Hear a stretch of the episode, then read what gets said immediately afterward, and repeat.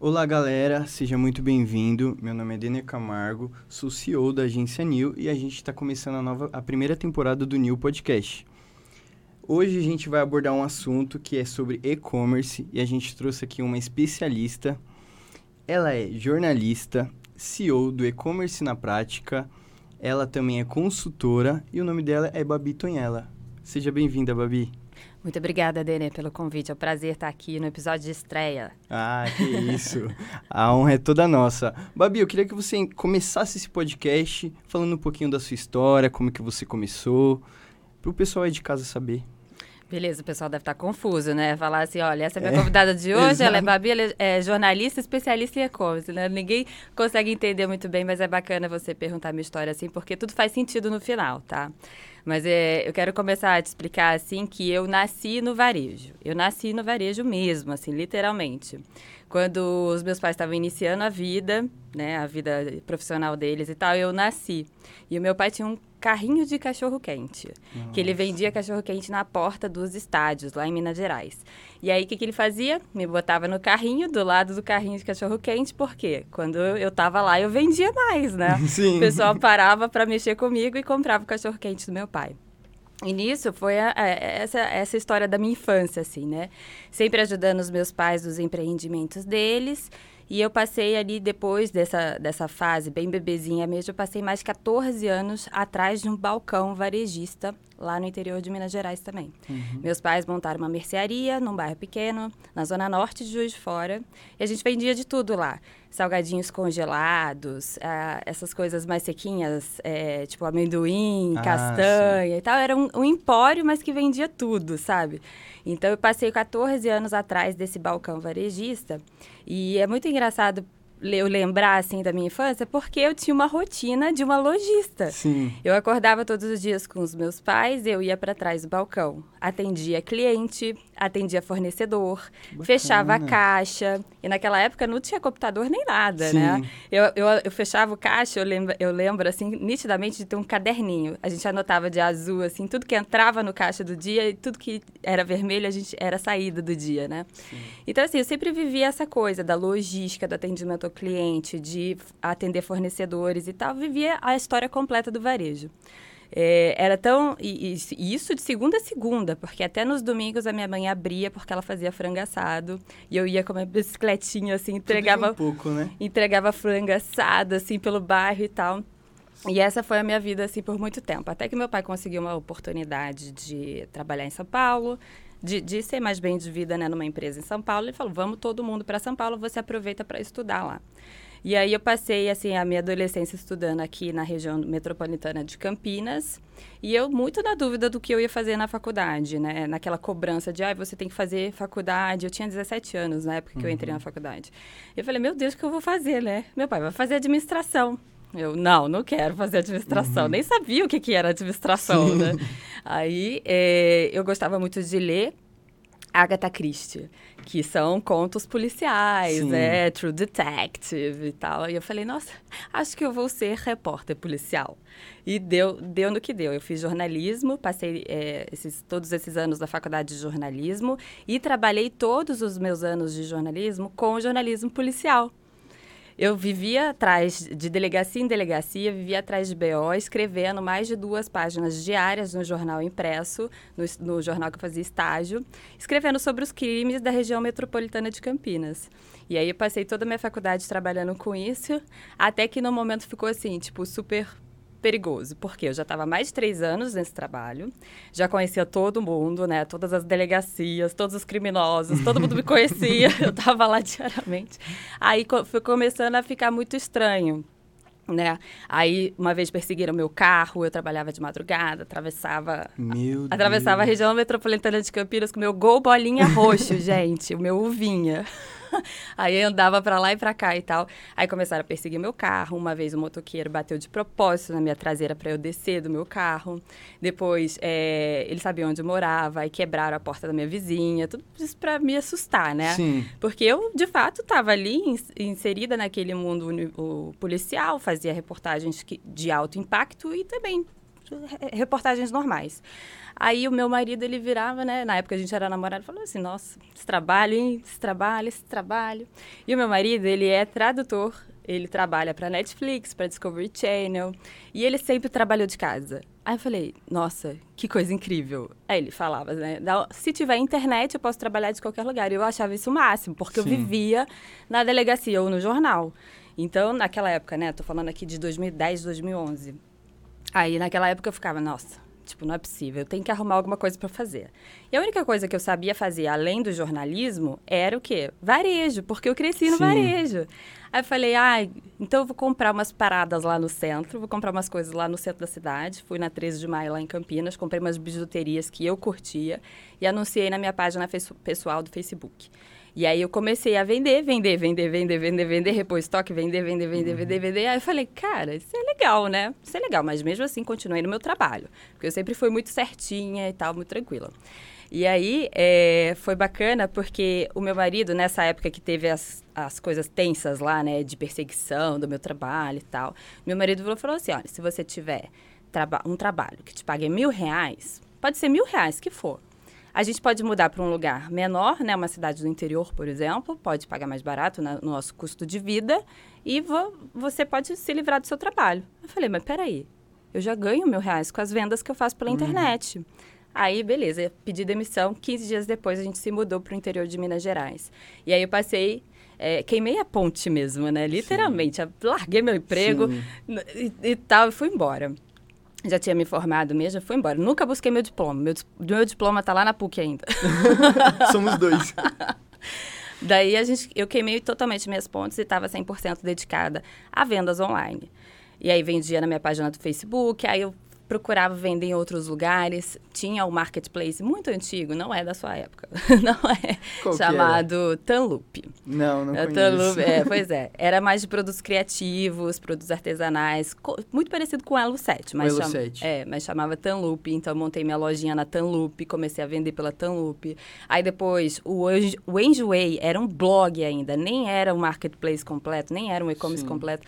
É, era um blog, eu anunciava meus produtos no Enjoei, comecei a vender no Mercado Livre, depois comecei é, a, a, a, expandir mesmo, só que eu passei seis anos, né, desde quando eu assumi ali, ah, 100% e-commerce é meu trabalho, passei seis anos patinando muito patinando demais, assim, porque eu só vendia produtos pela internet. Eu não tinha feito nenhuma marca, nenhuma construção de marca, eu não tinha tido nenhum e-commerce próprio relevante. Eu vendia o que dava para vender online. Nesse meio tempo, eu passei por diversos nichos. Eu comecei com as bijuterias, depois eu achava uma coisa legal, tipo moda, bolsa, calçado. Vender, né? Vou vender, vou vender.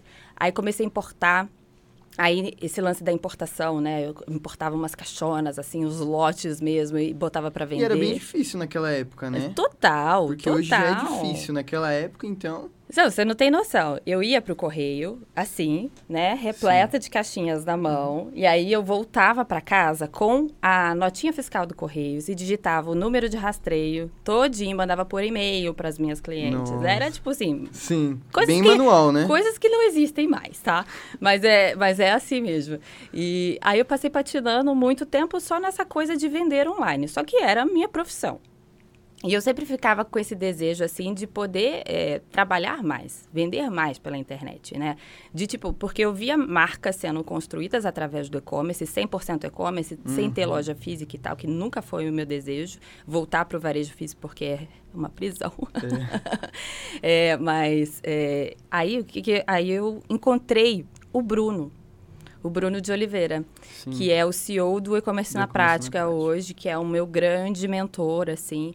E essas coisas que o universo, assim, é, é inexplicável. O universo te dá e a gente não consegue explicar.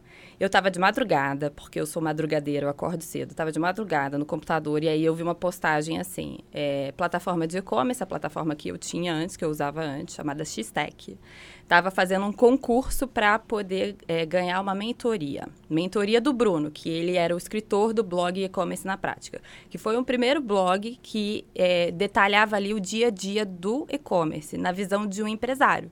Porque antes eu digitava no Google como vender online, até 2015 e tal, até 2016 ali, digitava como vender online. E aí no Google aparecia o quê? Tutorial de lojas ou de construção de site em WordPress. Não tinha nada estratégico, não tinha nenhum conteúdo é, estratégico e, e, educativo, assim, né, metodológico para a gente poder aprender. E o Bruno foi um percursor desse movimento de criação de conteúdo de varejo Legal. e varejo online. Então, ó, tem um concurso aqui para vocês participarem, os lojistas da nossa plataforma vai poder ganhar uma mentoria com o Bruno. Eu sei lá quem é Bruno, eu vou me inscrever nessa parada aí porque talvez dê certo para o meu sim, negócio, sim. né?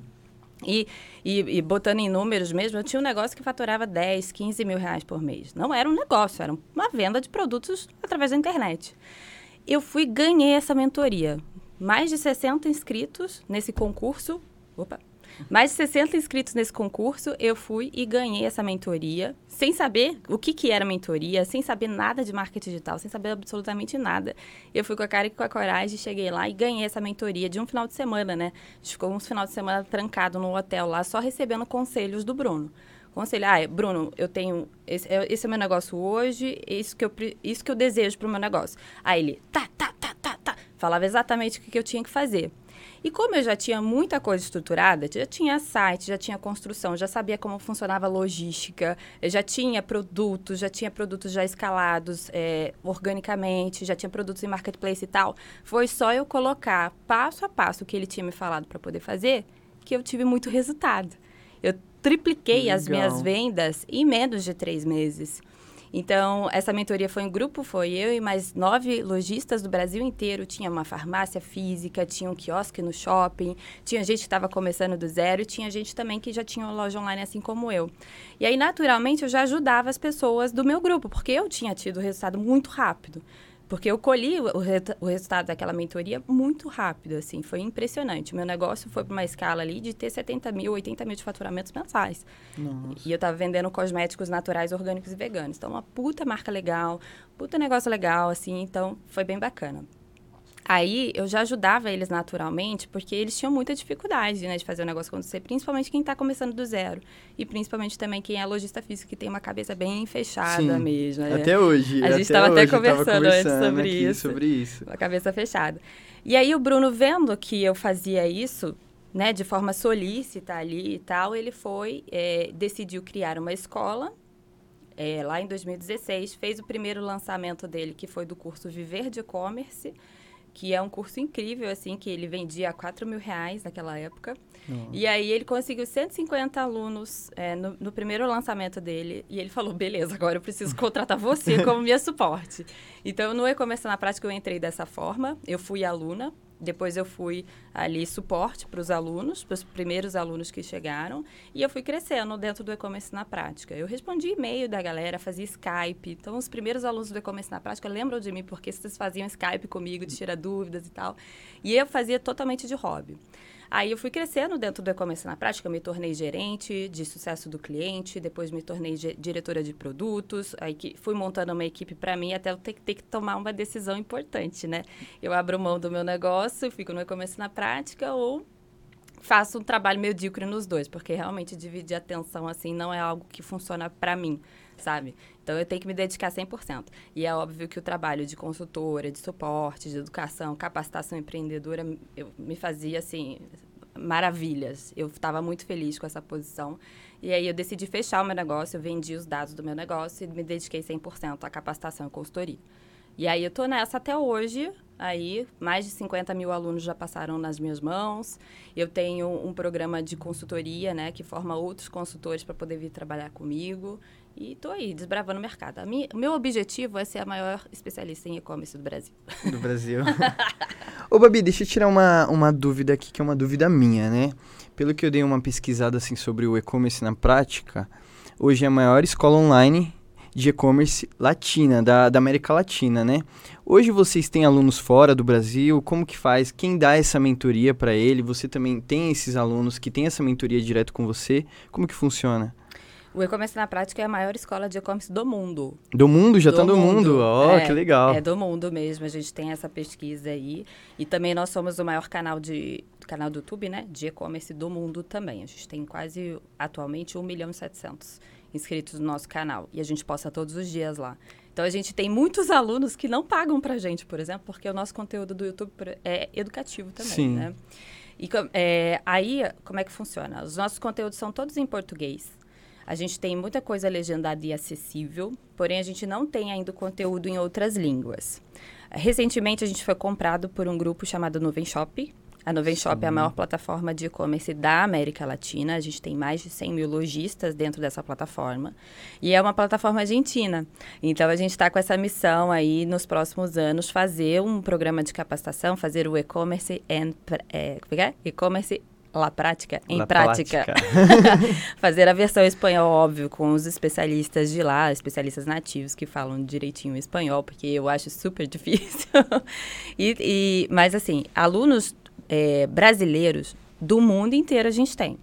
Ah, tem, tem um aluno do Japão, tem aluno da Europa, tem um aluno de tudo quanto é lugar do mundo. Porque o que eu falo muito para os meus alunos é não importa o lugar que você está.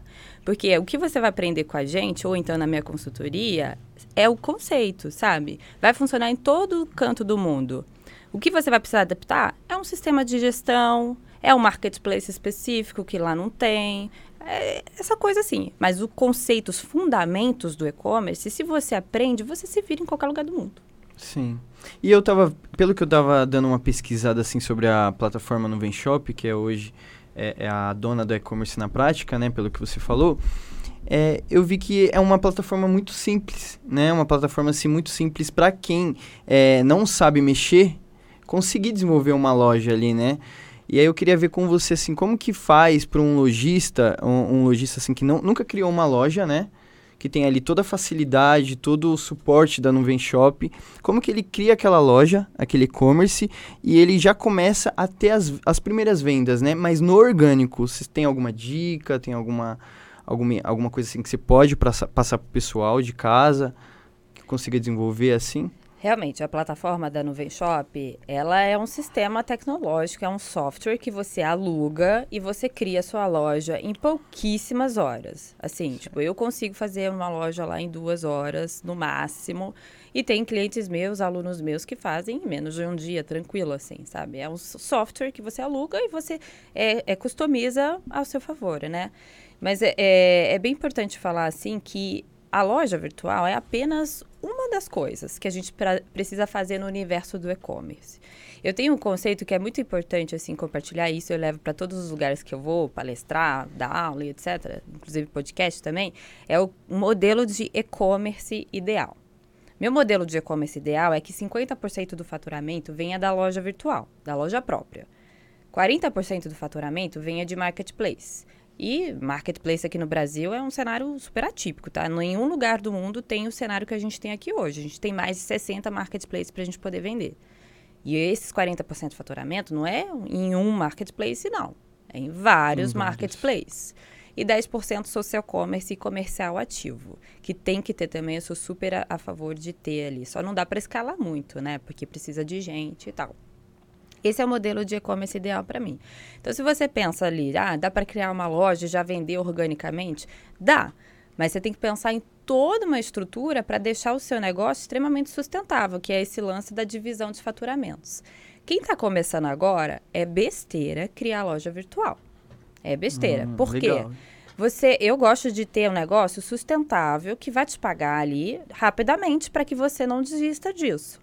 Quem está começando agora é marketplace. Marketplace. Sim. Marketplace é que vai gerar faturamento rápido para você, é, é, que vai te pagar rápido. Movimento, né? É o que movimenta, sim. é o que, é o que hum. dá gosto de vender sim. e tal.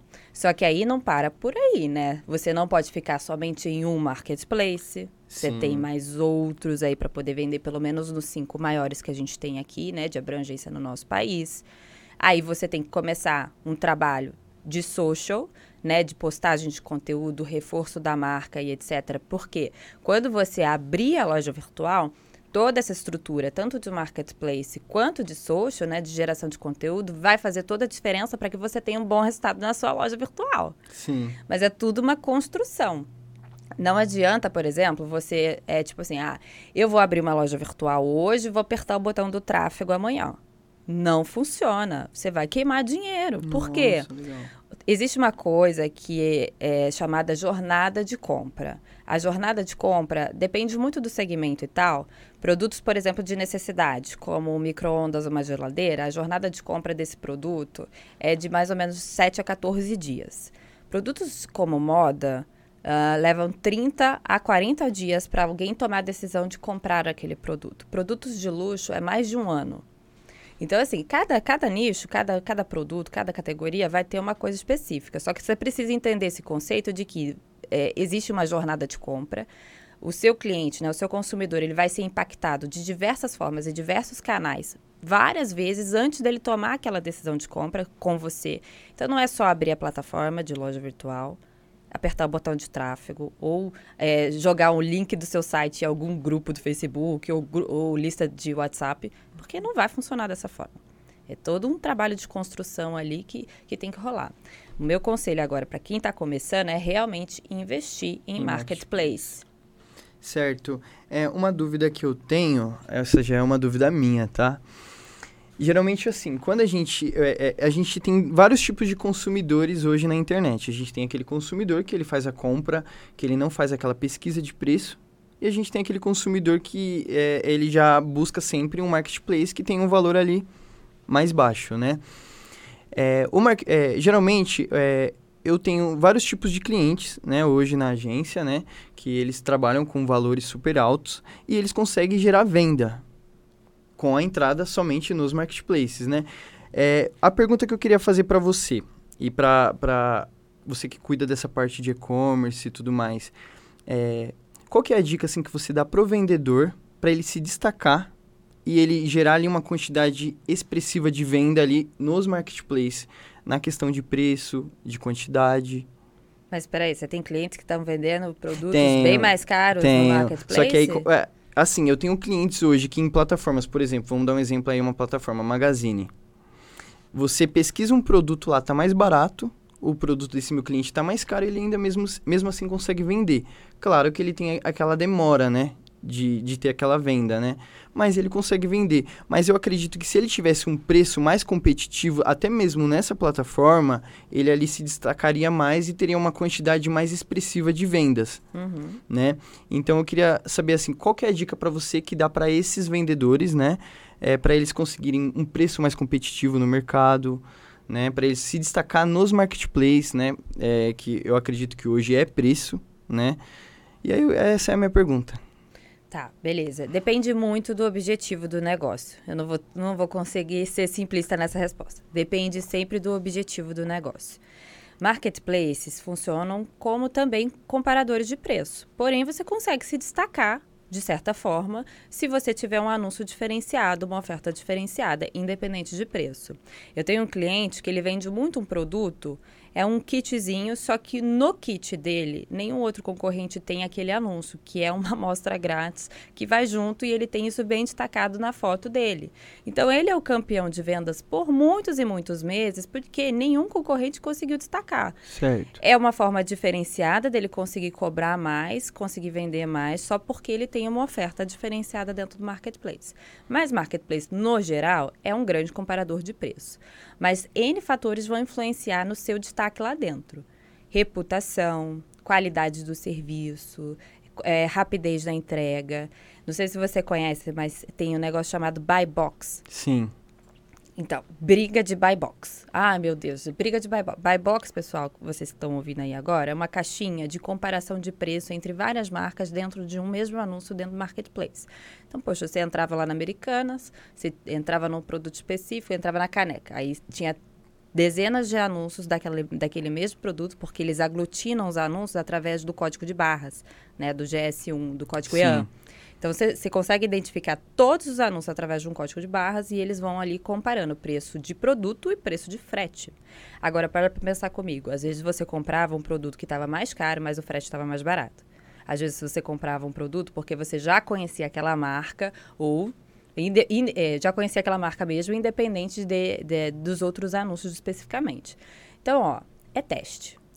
É teste. Tem que testar.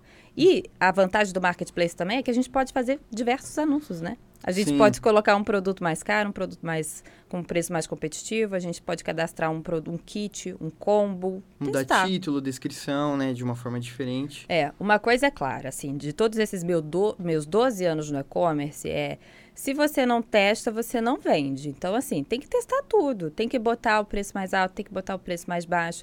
Às vezes, o seu cliente, por exemplo, que está lá na Magalu, está vendendo em dias específicos assim, porque o, cliente, o concorrente direto dele fica sem estoque. Você já começou a reparar nisso?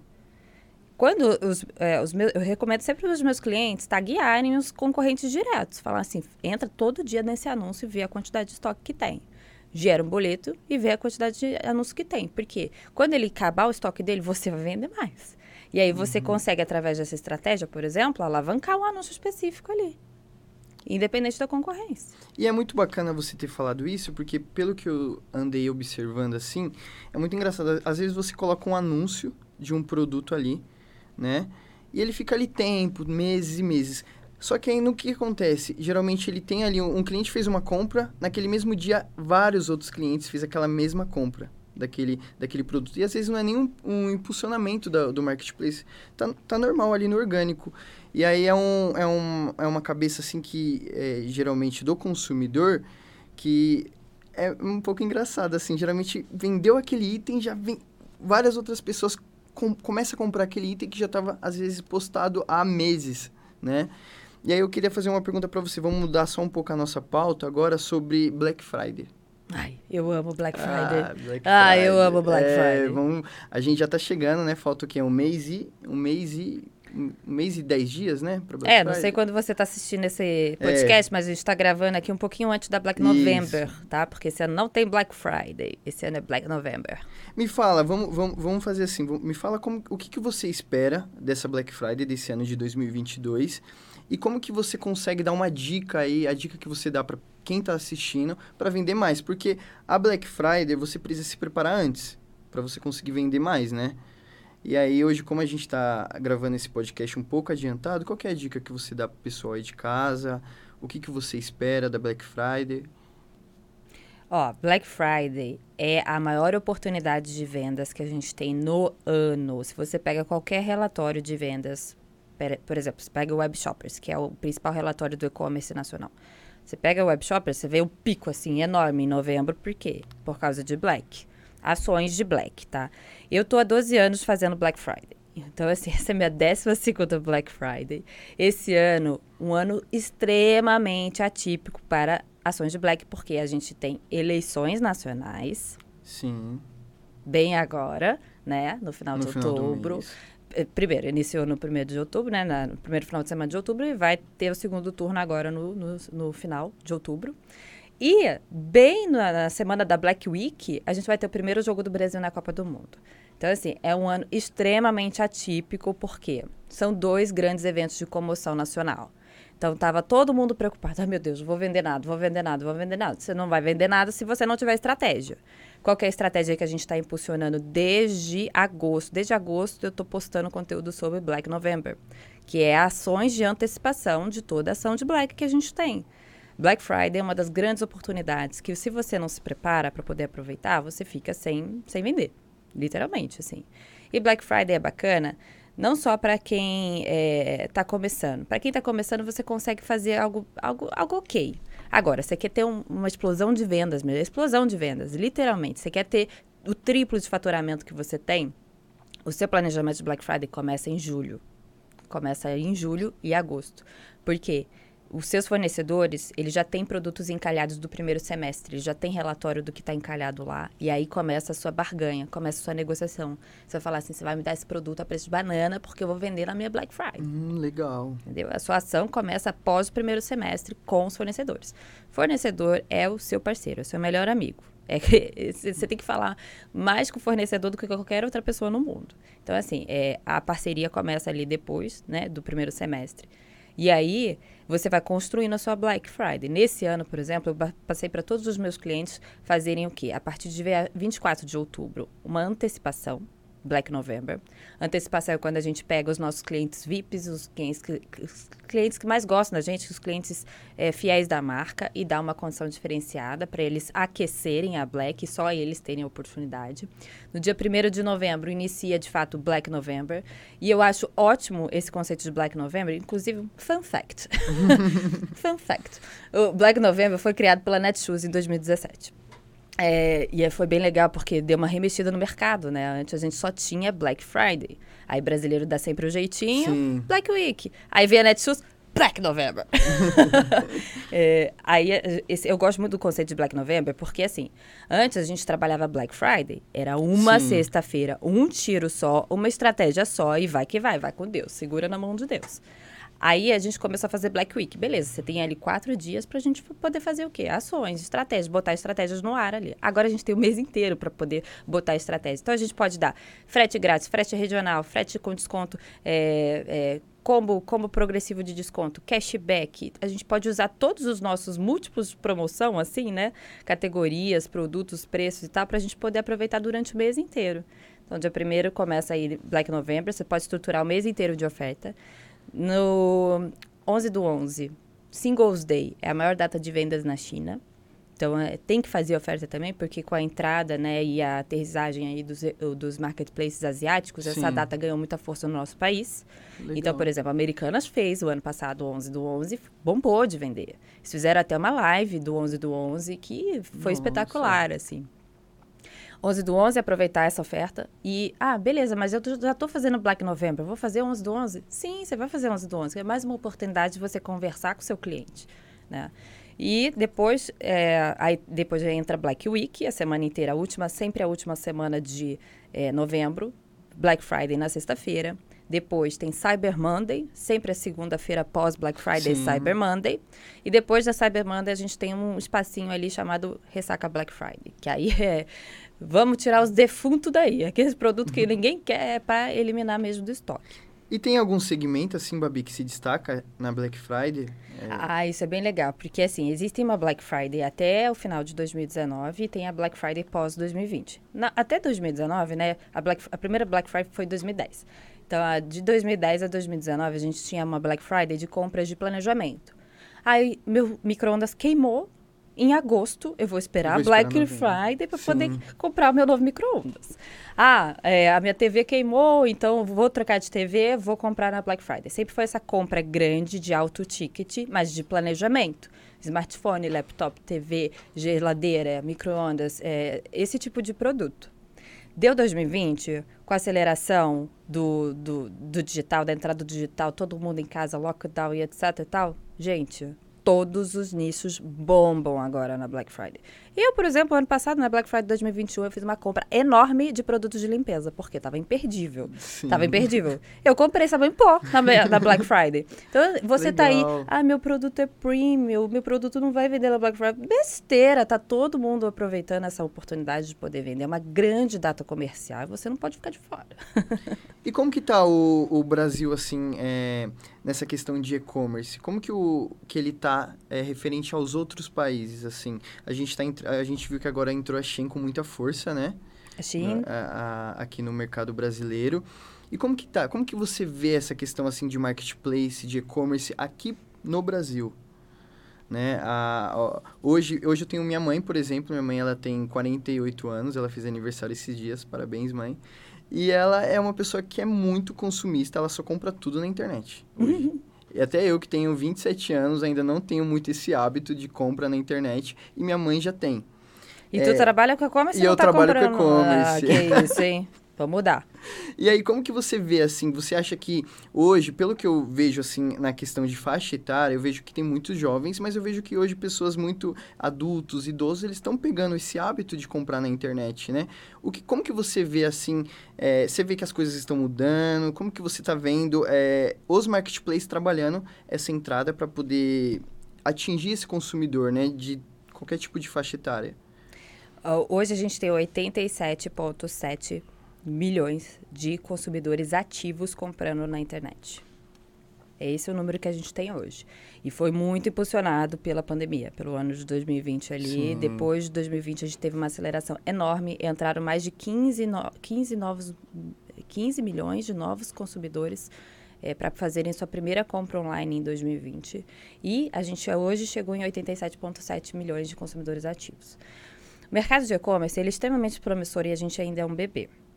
Vou só tangibilizar para vocês aqui, compartilhar alguns números, tá? Quando a gente pensa em e-commerce, e aí falando da parte do empresário, tá? Da parte do empreendedor no universo do e-commerce. e pensando no varejo também. A China é o nosso horizonte sempre. Tudo que é referente a e-commerce, a gente tem que olhar para o cenário asiático, principalmente China, porque os caras estão muito, muito à frente da gente.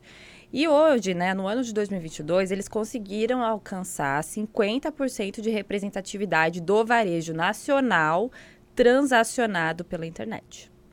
O e-commerce já é 50% Sim. na China. Na Coreia do Sul, a gente tem uma representatividade do varejo de 31% hoje, no ano de 2020. Nos Estados Unidos está 25% de representatividade total. E adivinha quanto nós estamos aqui no Brasil? A gente está com 11,5%. Nossa. Se a China é meu horizonte, se eles bateram agora 50%, 50%. se a Coreia está com 31% e etc., tem muito caminho Tem ainda. muito trabalho para a gente poder fazer, é, gente. Sim. É muito trabalho. Meu trabalho, meu trabalho como especialista do e-commerce, levando a palavra do e-commerce pelo Brasil sim. e tal, é justamente esse. Eu falei, gente, a gente tem uma missão para poder cumprir. A gente precisa digitalizar o nosso varejo. Não tem, a gente tem muito trabalho pela frente. Tem, temos que galgar muito. Mas mesmo assim, mesmo tendo essa representatividade quase que é, de menos de 12%, a gente teve um faturamento de 182 bilhões de reais em 2021. São bilhões, 182 bilhões. E já saiu algum dado esse ano sobre como que a gente está esse ano? A gente está no primeiro semestre, saiu os dados do primeiro semestre. Eu não sei exatamente os dados, mas a gente cresceu 6% com relação ao semestre passado. Legal, então é capaz desse ano até passar um pouco, né? Não, vai passar, vai passar sim, né? vai passar, ah. vai passar. É óbvio que deu uma desacelerada. Sim, por causa que a pandemia porque deu, né? a pandemia, a gente cresceu é. 27% durante a pandemia. É muita coisa. É, muita empresa, eu vi, eu... É observando que muita empresa antes não tinha marketplace e abriu o marketplace né, para os lojistas venderem. Eu acho que mais mesmo por, é, por esse motivo de ter produto, ter variedade, né? E aí, outra pergunta que eu queria fazer com você é assim: eu tenho um cliente que tem um produto específico, né? E geralmente esse cliente ele vendia muito esse produto. Ele começou a ficar muito saturado na internet, porque tinha muito vendedor vendendo esse mesmo produto, hum. né? É, como que ele faz para ele destacar esse produto? Porque o que, que ele faz? O cliente ele compra um produto, ele vê que teve venda, ele vai fazer o quê? Comprar mais produtos ali para poder entregar e vender mais. Só que aí ele começa a fazer o quê? Ele compra uma, uma, uma quantidade muito grande de estoque daquele produto e aí acaba o quê? Que outros vendedores entram com um valor um pouco mais baixo, ou, ou, até mesmo o mesmo valor, mas em outras plataformas que acaba, acaba que ficando muito competitivo, né? É, qual que é a, a sua dica para esse vendedor, né? Que, que às vezes tem uma quantidade de estoque de um produto ali que hoje tem uma demanda muito grande, mas que hoje tem uma concorrência também muito grande. Faça uma nova oferta. Uma nova oferta. Você não pode ficar preso ao marketplace justamente por causa disso. Por isso que eu falo que a sustentabilidade do negócio, você tem que dividir 40% do faturamento total da empresa em diversos marketplaces, porque você está preso ali naquela plataforma e você cai na guerra de preço com outros vendedores. Quando você tem uma plataforma própria, e vamos supor aqui que ah, é um produto estrela que esse cara tem, que ele vendia muito, agora está cheio de competidores. Todo produto, todo produto tem um ciclo de vida. Chega uma hora que ele, está bombando, ele vai decaindo um pouco Sim. até morrer. É igual a gente pensar no MP3.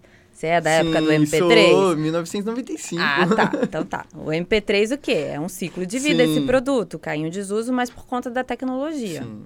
Mas tem outros produtos também que seguem esse mesmo ciclo. Só que tem uma forma da gente poder fazer é, que, que esse produto continue vendendo, só que a gente tem que mudar o quê? Comunicação. Quando eu falo criar uma nova oferta, é você ter, por exemplo, uma página de vendas específica para esse produto. A gente chama de e-commerce one page não é um site, não é uma, uma, plataforma de loja virtual. É uma página, uma landing page mesmo que você faz, esse e-commerce one page, onde você faz uma oferta exclusiva para aquele produto específico. Aí você pode colocar downsell, upsell, né, outros produtos para ele comprar junto e tal, ele formato de kits, mas um e-commerce one page mesmo, com uma oferta específica. E aí, não uma oferta específica, mas você pode criar várias ofertas. Tem um case muito legal, esse case não é meu, tá? É de uma amiga minha. Mas ela tem um cliente que é um daqueles massageadores de celulite. Esse produto existe, sei lá, desde a década de 80. Total, assim, sabe? E esse massageador, ele vai batendo assim, ó, na coxa e na, no bumbum uhum. da mulher, da, da, pessoa que está usando, vai tu, tu, tu, sempre foi vendido como massageador para amenizar celulite. Desde os anos 80 esse produto. Aí eles pensando, ficou saturado, vários produtos chegaram no mercado, produtos de qualidade superiores e também de, é, de qualidades ali medianas e tal, muito por conta da importação. E, e aí, o que, que, eu posso fazer? Esse é meu único produto, o que, que eu posso fazer? Sim. E aí, a minha amiga vendo como esse produto se comportava na pele, fazendo tuc, tuc, tuc, tuc, batendo na pele da... Eles foram criar um novo nome para aquele produto. Sabe qual o nome? Qual? Martelinho de bumbum. Nossa. Martelinho de ouro de bumbum. Igual a gente batia no, na, na, na, lataria do carro, né? E aí eles lançaram uma nova oferta, uma roupagem nova para esse produto, uma nova oferta para vender o mesmo produto. E bombou, saiu até no UOL, assim, sabe? Tipo, surreal. Mas Nossa. é uma forma de você colocar o envelope naquele produto que estava super saturado. Ah, que é outro exemplo de produto? Nubank. O Nubank, ele começou vendendo o mesmo produto que todos os bancos sempre venderam cartão de crédito. Só que olha como ele fez. Bateu, escolheu um público específico, fez uma oferta específica para o público específico. Eu, por exemplo, não conseguia abrir conta no Nubank porque eles só aceitavam gente que, que era universitário, que ganhava mal, etc. Sim. Não aceitava empresário. eu não conseguia abrir minha conta no Nubank. Até hoje eu não tenho. Porque eles não me aceitam, né? Porque Nossa. eles têm um público nichado, um específico público. e tal. E eles deram uma roupagem totalmente diferente para um produto que todos os bancos têm, que é cartão de crédito. Uhum. E, e, vamos aproveitar que essa questão de nicho, né? É, hoje a gente também tem marketplace hoje que é muito nichado, né? Super. Que é para, é, vamos dar um exemplo aí. Hoje a gente tem a Shopee, que a gente tem ali um, para o vendedor que tem uma, uma demanda ali de, de produto com ticket baixo, né? Como a gente também tem ali, por exemplo, uma Shoptime, que já é um público que consegue comprar um produto de ticket alto, né? Não, mas a Shopee não é nichado. A Shopee? Não, não, não, não é nichado. Lá vende produtos Não, lá é vende, mas geralmente assim, é, a, o, o estudo que eles falam em cima, geralmente é o ticket é de 50 a 100. Né? Uhum. Lá vende produto de, de ticket de todos, todos os valores. Mas geralmente o produto que você vai sair melhor a performance da sua venda é o produto de, desse, desse ticket aí, né? Como que você vê, já até aproveitando que você falou do, de, de, que vende também produto de ticket alto, o que, que esse vendedor consegue fazer para ele ter um destaque, por exemplo, de um produto com ticket alto na Shopee? né? Porque é, é, no orgânico, tô falando no orgânico, tá? Porque geralmente a gente tem, a gente fala muito no, no marketplace, a gente investir em ads, né? Em, em para poder ter um, um, alcance maior ali de público, mas tem alguma outra estratégia que a gente consegue colocar para atingir esse público dentro da Shopee? Além de ter um anúncio impecável, né? Eu acho que é mais importante a gente conhecer o nosso canal de vendas, né? E conhecer o público do canal de vendas. Se até mesmo a, própria Shopee recomenda produtos de alto giro e baixo ticket, Sim. pô, quem somos nós para lutarmos contra, né? É importante estar lá? É importante estar lá por uma questão estrutural do e-commerce.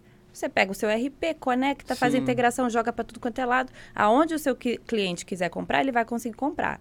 Mas a gente tem que, é, tem que tomar, nossos clientes né, precisam entender ali o posicionamento de cada canal. Você, deu o exemplo da Shoptime. A Shoptime é um canal voltado para home shop.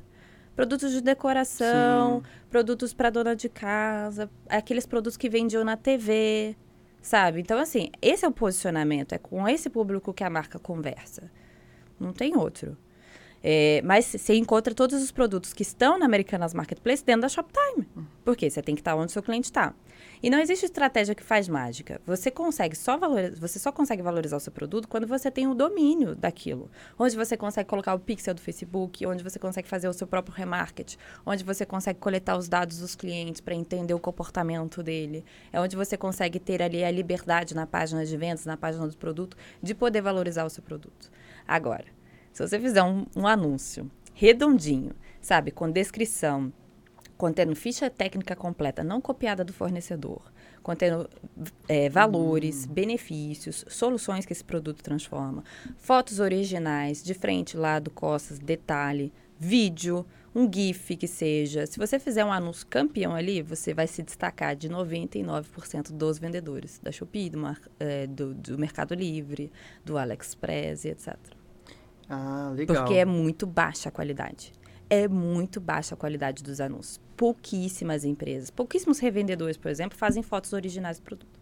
Pouquíssimos. Ah, Mas você consegue se Sim. destacar. Sim. Você vai vender muito mais, por exemplo, se você tiver um vídeo na sua página de produto, do que aquele seu concorrente que só copiou e colou a foto fornecida pelo fornecedor. Muito mais. Sim.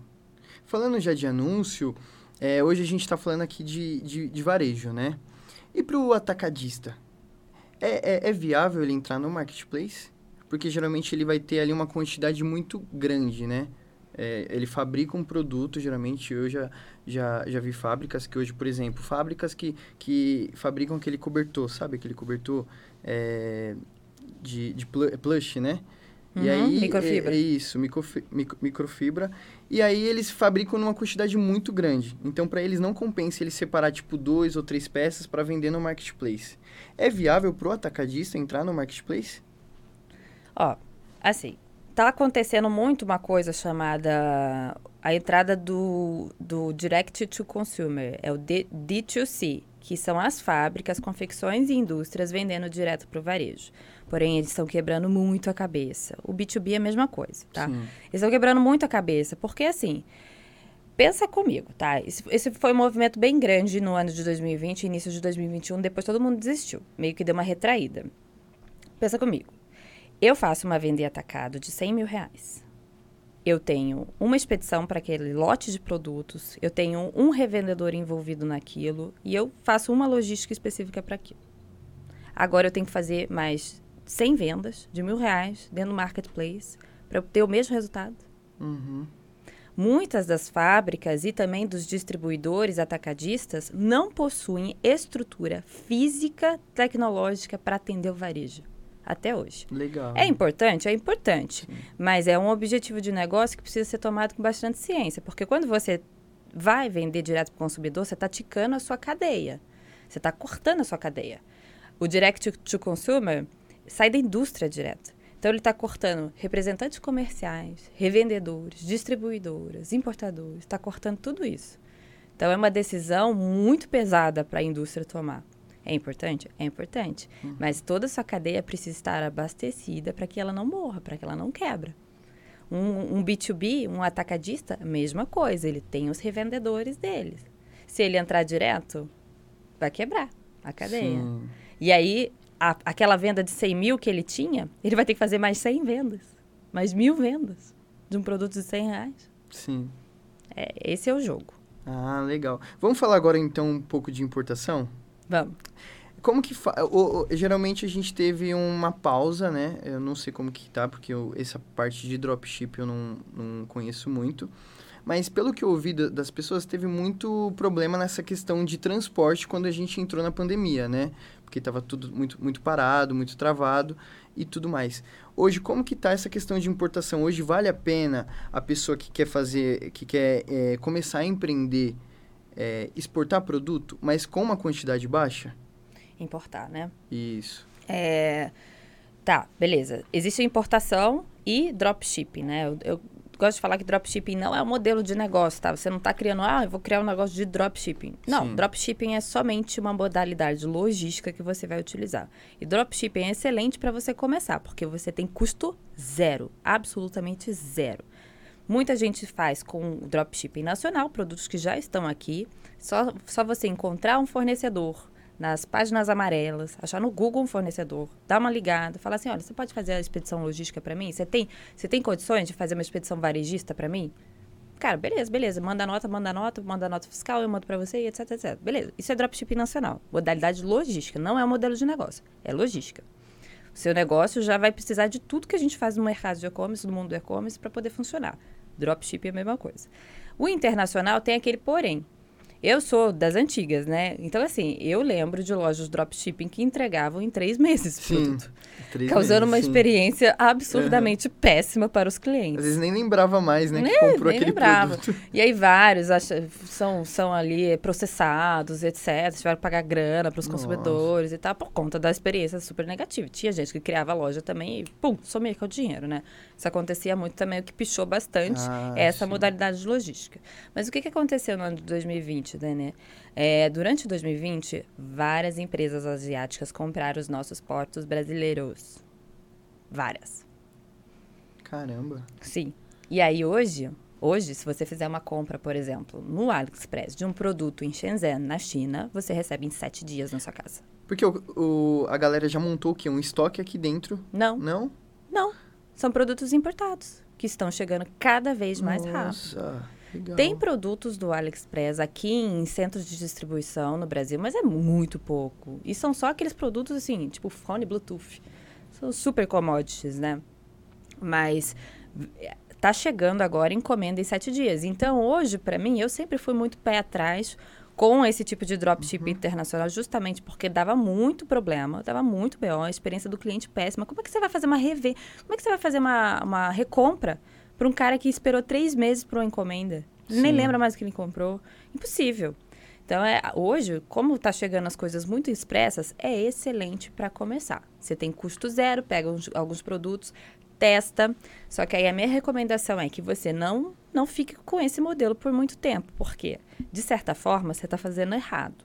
É errado essa modalidade. Porque você está vendendo um produto, você está importando direto para o consumidor. E você está emitindo uma nota de serviço. Sim.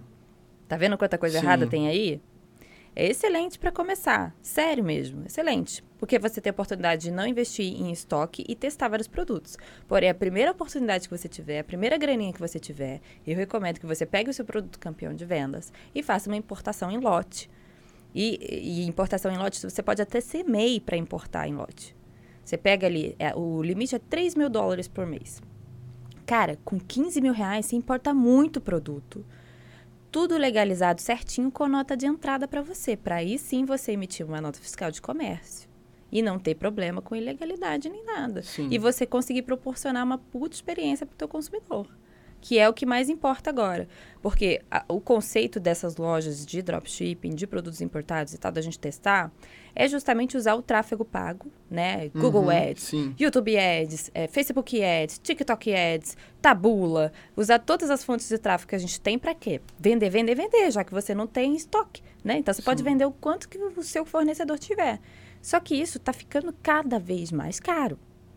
Mais caro. Gente, eu pagava 5 centavos no meu clique do Google em 2013. 5 centavos. Hoje a gente paga quase 8 reais. É, oito reais, exatamente. Então, assim, as coisas mudaram, a competitividade aumentou e chegou ao momento de você proporcionar experiências incríveis para o seu consumidor para que você não tenha que pagar por ele de novo. Esse modelo de, de exportação é, de produto, ele você acha que vale para marketplace? Porque marketplace tem um período muito curto ali para você fazer a postagem do produto, né? É. Mas você hoje acredita que existem lojistas que vendem, vendem em marketplace que faz esse modelo de negócio de, de exportação e tudo mais? De importação. Exportação É, é, quando a gente manda para fora. desculpa. É. Existe. Porém, não é um modelo que, para mim, é sustentável a longo prazo, porque uma hora vai dar B.O. Uma hora vai dar B.O. Sem contar que você fica com menos exposição porque você não consegue utilizar a etiqueta logística do marketplace. E o marketplace ele ganha com a sua logística, ele quer que você use a logística dele. Mercado Livre, por exemplo, você não tem muito destaque nos seus produtos quando você faz um envio por conta própria, porque eles ganham muita grana com o mercado envios. Legal. Então, você, você mandando direto da China, o negócio você não vai conseguir colocar a etiqueta do mercado envios. Sim. Você precisa vender por fora. Aí seu anúncio já ó, cai ó, pra, lá para baixo, em comparação com os outros vendedores que já estão na plataforma com estoque nacional. Então depende muito assim, né? Vai, o quanto que você está disponível ali para dedicar nesse negócio? Quanto de esforço você vai botar para vender, sendo que importar de lote, legalizado certinho, nota de entrada para emitir nota fiscal de saída certinho, ter etiquetas logísticas dos parceiros marketplace e tal, é muito mais tranquilo, muito mais fácil. Só exige o investimento inicial. E aí, esse investimento inicial, eu recomendo mesmo pegar, fazer desse esquema dropshipping nacional ou internacional para levantar essa grana. Mas é muito importante ter ciência de que esse dinheiro não é seu, esse dinheiro é da empresa e ele tem que retornar para a empresa. Legal. E é isso. Então, acho que é, todas as dúvidas foram esclarecidas. Tem mais alguma coisa que você queira falar pro pessoal de casa, que hoje pretende começar um e-commerce, pretende entrar na internet? A dica, né? A, a- a dica ouro aí. É o que eu sempre falo nas minhas aulas, nas- minhas, pale- nas minhas palestras, né? Se você está querendo entrar nesse mercado, mercado de e-commerce, se você está querendo empreender de alguma forma, o momento é agora. O momento é agora. É o momento mais propício que você tem. Porque o mercado está se profissionalizando muito rápido. E a gente precisa dessa profissionalização e dessa aceleração para a gente poder digitalizar o Brasil aí, né? Poder ter cada vez mais vendas através da internet. Então, se está querendo, se está enxergando oportunidade nesse mercado, o momento é agora. Se você já está no online, comece cada vez mais a se profissionalizar, explorar a maioria dos recursos que a gente tem para poder usar a internet para poder vender mais e fidelize os clientes. Porque cada vez está ficando mais caro a gente ter novos clientes. Então, os clientes que você já tem, faça o máximo, faça o máximo mesmo para fidelizá-los, para que você tenha uma estrutura sólida e sustentável no teu e-commerce e na tua marca. Ah, legal. Babi, eu queria muito agradecer você por ter participado aqui do nosso podcast, nossa primeira temporada. É, onde que o pessoal encontra você hoje nas redes sociais? Qual que é o seu arroba? Fala aí, pessoal. Meu arroba é Babi Tonhela. É, se vocês digitarem ali B-A-B-I, T-O-E, já, já me aparece, tá? É, eu trabalho no e-commerce na prática, você me encontra todos os dias ali, todas as segundas-feiras, na verdade, sai vídeo meu lá no e-commerce na prática, no nosso canal Legal. do YouTube, já se inscreva lá, é super importante. Nós somos uma escola, você também pode ter acesso aos nossos conteúdos originais ali, lançados semanalmente. É, eu sou executiva da Nuvem Shop, que é a maior plataforma de e-commerce da América Latina, mas eu produzo conteúdo mesmo no Instagram. No meu Sim. Instagram pessoal conteúdo lá. muito bom, viu? No meu Instagram pessoal, você pode me seguir. Eu sempre abro a caixinha de perguntas. Você pode interagir lá comigo, perguntar o que você quiser lá. Estou sempre disponível para fazer a palavra do e-commerce chegar a mais lugares. Sim. Eu queria agradecer muito a você que está assistindo essa, é, é, é, esse episódio com a Babi. É, queria agradecer muito também a Iron Burger, que está patrocinando aqui o nosso podcast também. Queria agradecer o pessoal do estúdio Drip Power também e a Babi por ter topado aí. E, eu espero ver você também no próximo episódio aí, que vai estar tá muito bacana também.